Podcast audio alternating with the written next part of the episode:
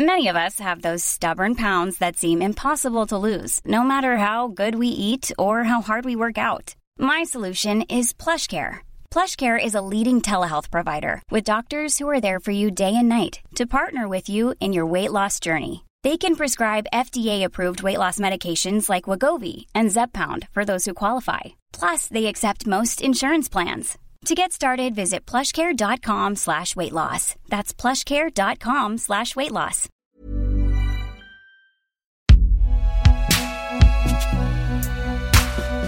Binge Audio présente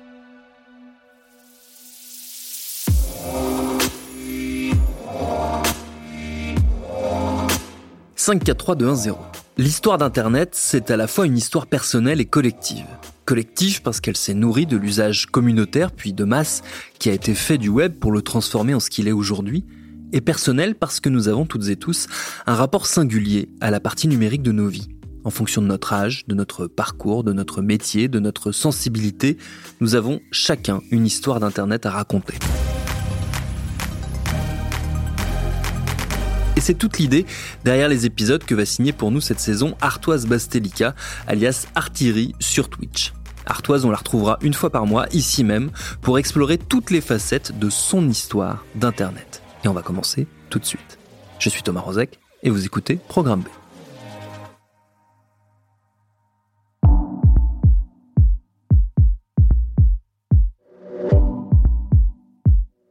Si je vous dis que les jeunes d'aujourd'hui regardent 7 fois moins la télévision que leurs aïeuls, qu'ils préfèrent passer leur soirée scotchée sur leur téléphone à scroller TikTok ou Instagram plutôt qu'à regarder le bon vieux téléfilm du dimanche soir, vous me répondrez sûrement Merci, Captain Obvious. Et ouais, mamie, je regrette de t'annoncer que je préfère mille fois regarder des vidéos de chats mignons sur Instagram plutôt que de me mater Le Père Noël est une ordure pour la 20e année consécutive. Si ma génération, les 25-35 ans, ou plutôt les millennials, a bien déserté la bonne vieille TNT, elle continue pourtant toujours de consommer des formats télévisés en ligne, et en particulier sur Twitch. Bah, j'ai plein de questions là-dessus en tout cas, donc euh, Les gens sont, je crois, ils sont un peu chauds sur le sujet, ouais. on va pouvoir se régaler quoi, Ouais, dans, ouais, dans ok, cette bon, émission. bien. Bonjour tout le monde. Euh, merci en tout cas d'être euh, d'être avec nous. Pour vous situer, Twitch est une plateforme de diffusion de contenu vidéo en tout genre, plus ou moins sérieux. Globalement, c'est un peu comme YouTube, mais c'est spécialisé dans la diffusion en direct. Si Twitch a longtemps été un repère pour les gamers qui pouvaient retransmettre leur partie à un public niche, on trouve aujourd'hui tout type de contenu, et notamment des programmes à gros budget, largement influencés par la télé. Et la preuve que nous n'avons pas réellement déserté la télé, ce sont les audiences impressionnantes de certains programmes inspirés des late shows américains, comme Popcorn ou Zen, qui dépassent les dizaines de milliers de spectateurs chaque semaine. En revanche, il y a bel et bien des choses qui différencient les programmes en direct sur Twitch de ceux de la télévision, et en particulier le cringe.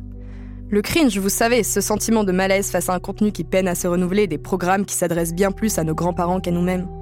Twitch, c'est l'interactivité, le partage avec le chat ou encore la proximité avec les animateurs des programmes. Il ne suffit donc pas de migrer vers un autre support avec la même recette pour séduire à nouveau les millennials. Et pour vous le prouver, j'ai décidé de vous raconter l'histoire de Le Live, ou le flop de la nouvelle télé, la plus malaisante de l'Internet. Avant de rentrer dans le vif du sujet, laissez-moi vous présenter Le Live, un projet de web TV lancé au début de l'année 2020. Le Live, c'est une chaîne qui cherche, dès son lancement, à s'imposer comme un média nouvelle génération, entre gros guillemets, diffusé en direct simultanément sur de nombreuses plateformes en ligne, et notamment sur Twitch. Une chaîne qui se veut également ultra connectée à son audience, ou plutôt sa communauté, et qui propose des émissions autour de la pop culture, de la culture web et du divertissement en ligne censé passionner les millennials. Ouais, rien que ça. Sur le papier, c'est très prometteur. À ce moment-là, d'autres web TV étaient déjà bien implantés. Le Stream, l'autre web TV de Webedia spécialisée dans le jeu vidéo, ou encore Solari et OTP LOL, qui, elles, sont dédiées à la compétition e-sports. De son côté, le live se présente comme la première chaîne en continu qui s'émancipe des griffes de la culture vidéoludique, avec un contenu plus mainstream. Tout ça dans le but d'attirer une nouvelle audience.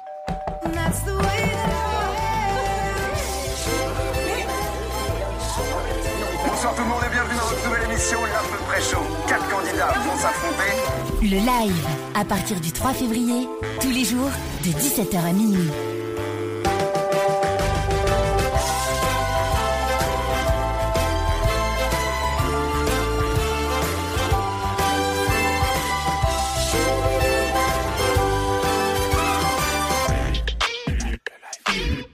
Mais si vous n'avez jamais entendu parler du projet Le Live, c'est sûrement parce que ce qui devait révolutionner la télé a malheureusement disparu aussi vite qu'il n'est arrivé.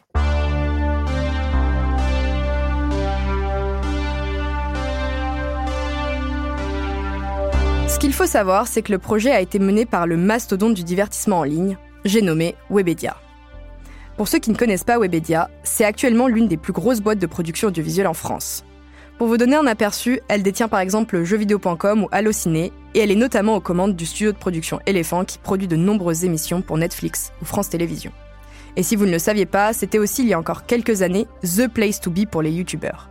De Squeezie à Natou, en passant par Cyprien, McFly et Carlito pour ne citer que, tous ou presque qui sont passés. Aujourd'hui, Webedia est très implantée sur Twitch où elle produit des émissions très populaires comme Zen ou Popcorn, dont on a parlé plus tôt. Mais revenons-en à le live. À Webedia, le projet a été tellement catastrophique que c'est devenu un véritable running gag, notamment à cause de la soirée de lancement qui a marqué tous les esprits. Une communication quasi absente, un cruel manque de préparation et d'organisation, de graves problèmes techniques, des propos déplacés, des blagues douteuses. Bref, en voici un petit florilège. Tanguy, comment ça va? J'explique le jeu. C'est question pour un con. C'est-à-dire qu'on va te poser des questions et tu dois répondre le plus mal possible. D'accord. D'accord T'as capté Ouais. Ok. T'es prête Ouais. Qui était le cinquième président de la Ve République Hitler. Alors sur le live, les gars, vous allez faire quoi vous? Raconte. Ça s'appelait comment déjà votre émission Honnêtement, on sait pas trop. On va soulever des grands-mères, je vous le dis Venez les annonceurs, on adore ça.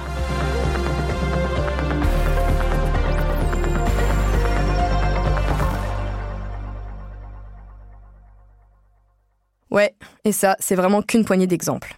Je ne vous parlerai pas des cadres de scène ratés, des innombrables moments de flottement, ou encore du moment où Kevin Razi, l'animateur principal de la chaîne, que vous avez certainement déjà vu faire des blagues nulles sur YouTube ou Canal+, a employé le N-word en pensant être cool. Résultat des courses 1. C'était pas drôle. 2. Il a réussi à faire bannir la chaîne quelques heures seulement après son lancement pour non-respect des règles d'utilisation de la plateforme. Un peu cocasse, je vous l'accorde.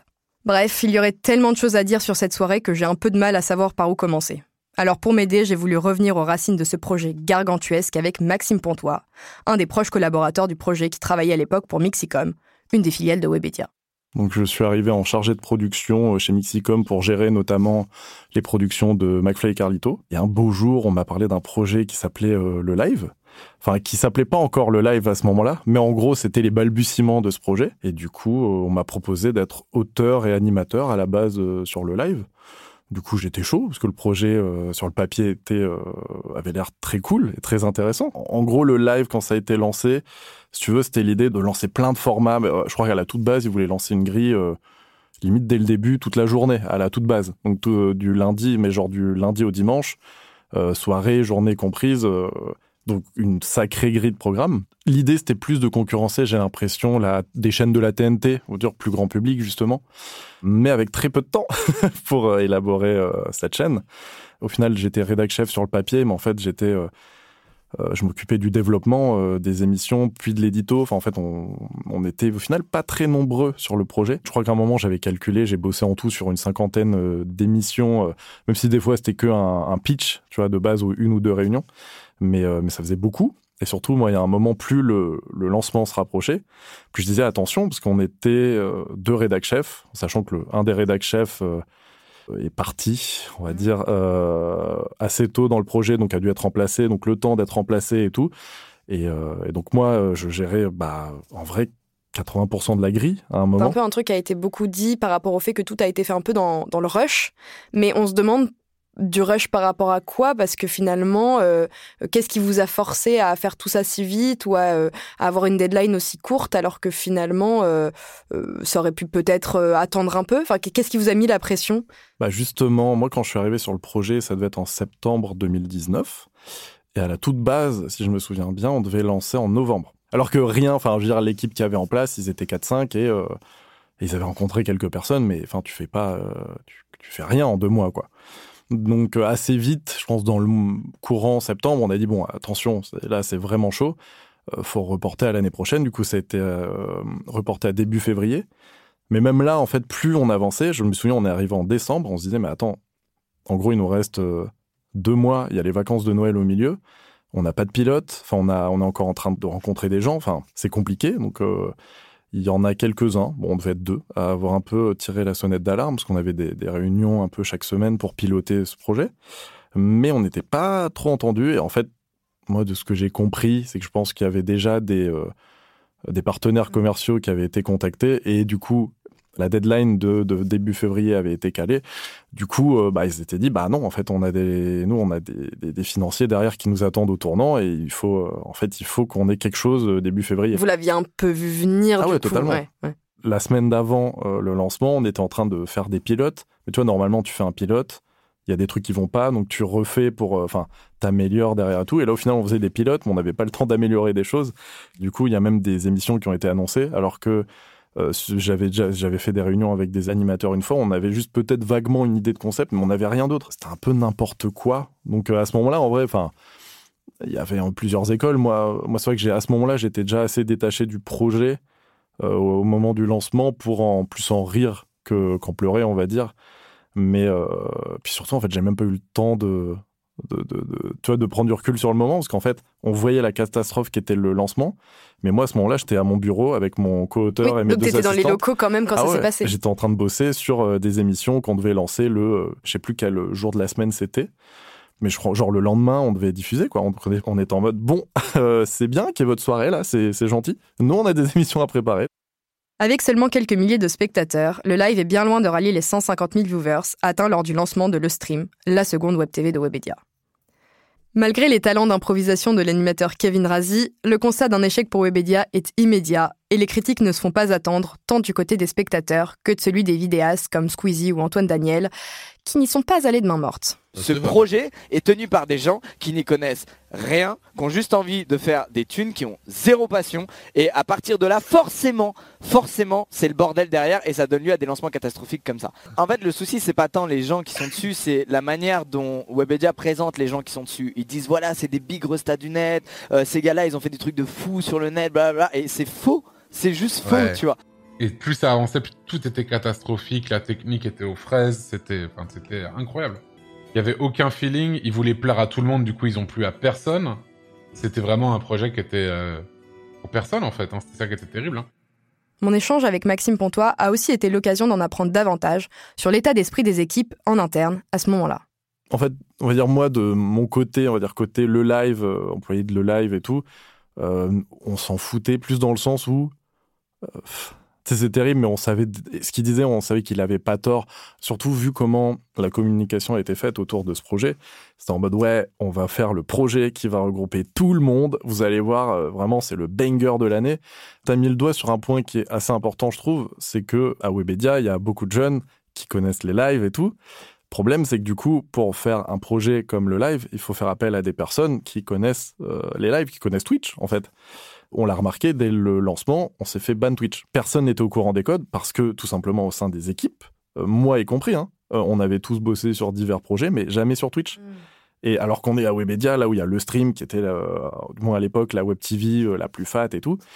Et en fait, c'est ça le problème, c'est que ça aurait dû, je pense, être, euh, enfin, au noyau de ce projet, il aurait dû avoir des, des gens dont c'est l'expertise, en fait.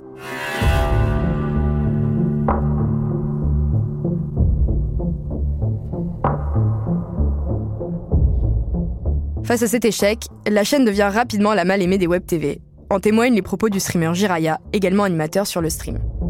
Je vais vous dire la vérité, pendant un mois, frère, j'écoutais, je vous jure que c'est vrai, quand je rentrais de- d'ici et tout, je mettais le live sur mon téléphone, dans l'open space, on mettait le live, j'écoutais, Ouais, j'écoutais ça, je sur le retour, je mettais en fond parce que je me, je- en fait, j'attendais la prochaine dinguerie sur le live, tu vois. Après seulement une ou deux collabs, les animateurs de la web TV Le Stream, comme Jiraya qu'on vient d'entendre, ne veulent plus y être associés. Les stats sont catastrophiques, la chaîne n'affiche plus que quelques centaines de spectateurs alors qu'elle en espérait des dizaines de milliers. Et bon nombre de programmes finissent par disparaître après seulement quelques émissions. Les animateurs préfèrent quitter le navire Twitch ou simplement retourner sur leur chaîne perso. Sur les réseaux sociaux, le hate-watching vit de belles heures. On ne parle du live que pour s'en moquer et surtout, tout le monde se demande quand est-ce que tout ça va s'arrêter.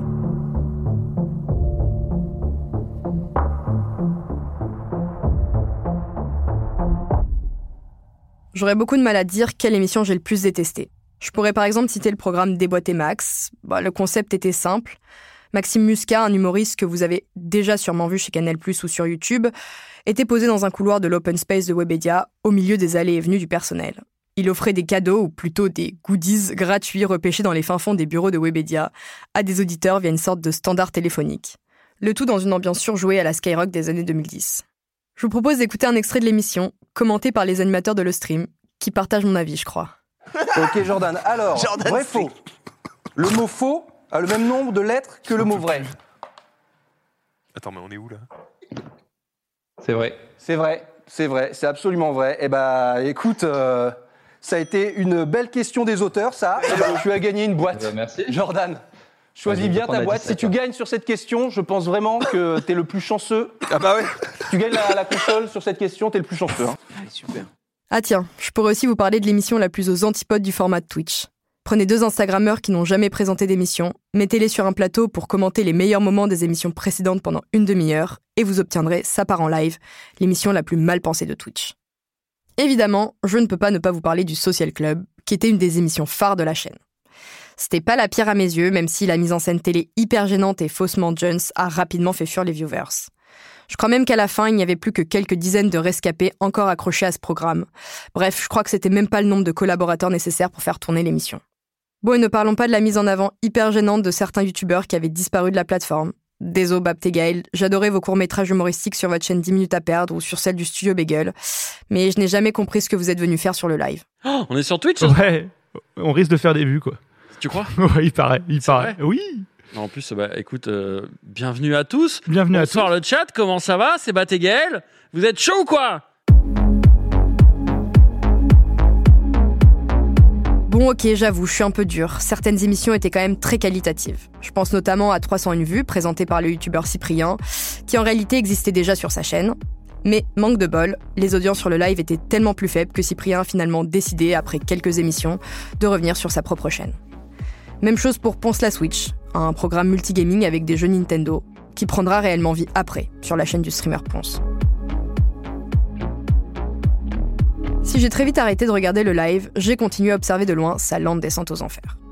Par chance, le confinement est arrivé quelques semaines après son lancement, ce qui lui a permis de ne pas sombrer trop vite. Privés de plateau, les animateurs ont été contraints d'animer les émissions depuis chez eux, et ça donnait une impression de proximité beaucoup plus en accord avec les codes de Twitch. J'ai d'ailleurs moi-même regardé de nouveau les émissions sur le live, avant de rapidement migrer chez mes streamers et streameuses favoris, en abandonnant définitivement la chaîne Le Live.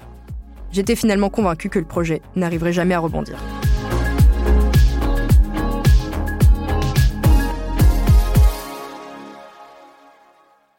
Et j'avais vu juste. Petit à petit, la chaîne qui devait venir concurrencer le stream, aussi propriété de Webedia, en se vantant de proposer des programmes plus diversifiés, finit par se faire rattraper par ses ambitions. Au fil des semaines, les quelques animateurs qui étaient présents sur les deux web TV finissent peu à peu par déserter le live, emportant avec eux leurs fidèles. Les départs précipités des streamers phares de la chaîne ont continué de ternir l'image de la web TV, devenue la risée d'Internet. Malheureusement, le hate-watching et les mêmes n'auront pas suffi, et la chaîne annonce sa fermeture brutale avant la fin du printemps 2020, après seulement quelques semaines d'existence.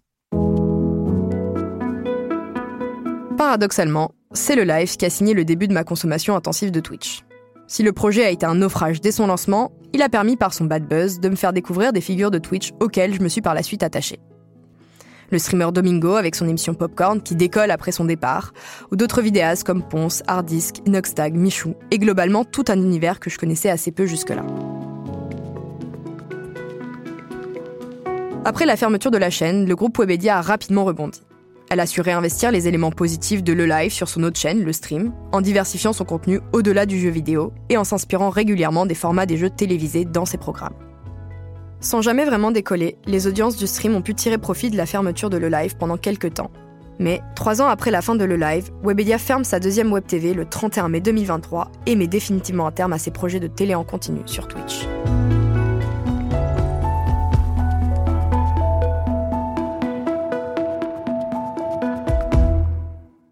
Mais ce qu'on peut retenir, c'est que le live nous a permis de mieux comprendre comment ma génération consomme les nouveaux contenus de divertissement en ligne.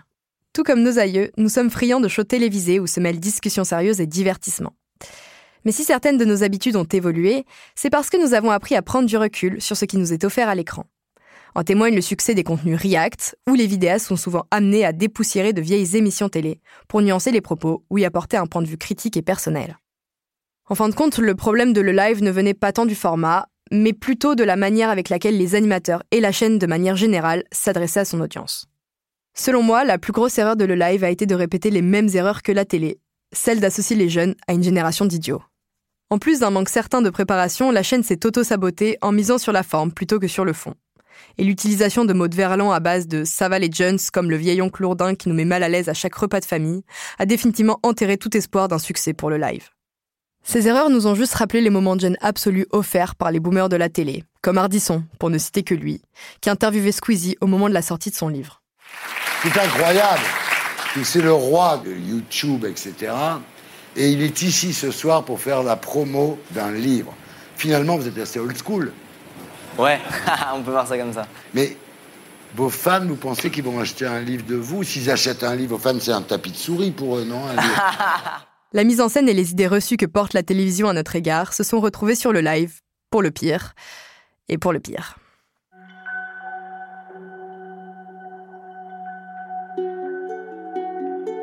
Encore une fois, il ne suffit donc pas de migrer sur un nouveau support pour nous attirer, et encore moins pour nous convaincre. Il faut savoir s'adresser à nous tout en maîtrisant nos codes. N'en déplaise aux vieux qui nous considèrent comme un amas d'idiots, nous sommes curieux et apprécions nous cultiver. La preuve avec le succès des émissions au musée présentées par le streamer Étoile. On est au musée d'art moderne de Paris et nous seuls, on est totalement seuls euh, puisque le musée d'art moderne de Paris nous a permis ce soir d'être seul et de vous permettre de regarder ces lieux. Ça va être un peu un mélange de discussion et de présentation de tableau. Philippe va nous montrer un peu ce qu'il connaît, il va nous montrer des choses, et nous on va réagir avec Ponce, sachant que nous sommes des néophytes.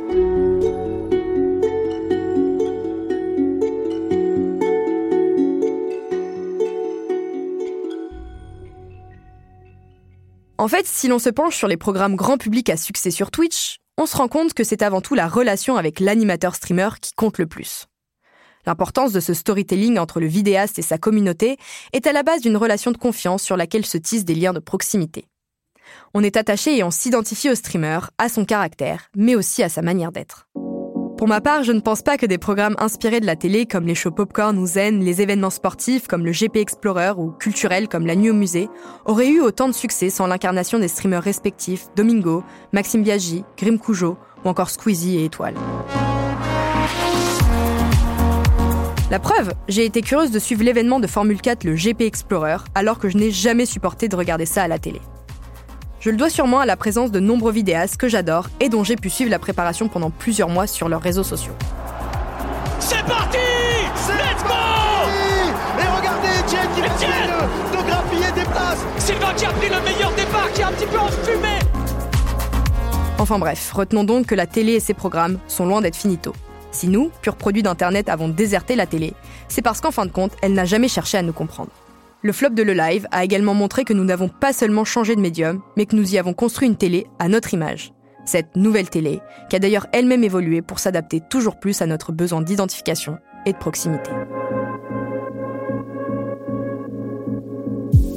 Merci à Artoise Bastelica pour cet épisode réalisé par Estelle Cola. Programme B, c'est un podcast de Binge Audio préparé par Charlotte Bex. Tous nos épisodes, les anciens comme les nouveaux, sont à retrouver sur toutes vos applis de podcast préférés. Cherchez-nous sur Internet si vous voulez nous parler. Et à très vite pour un nouvel épisode.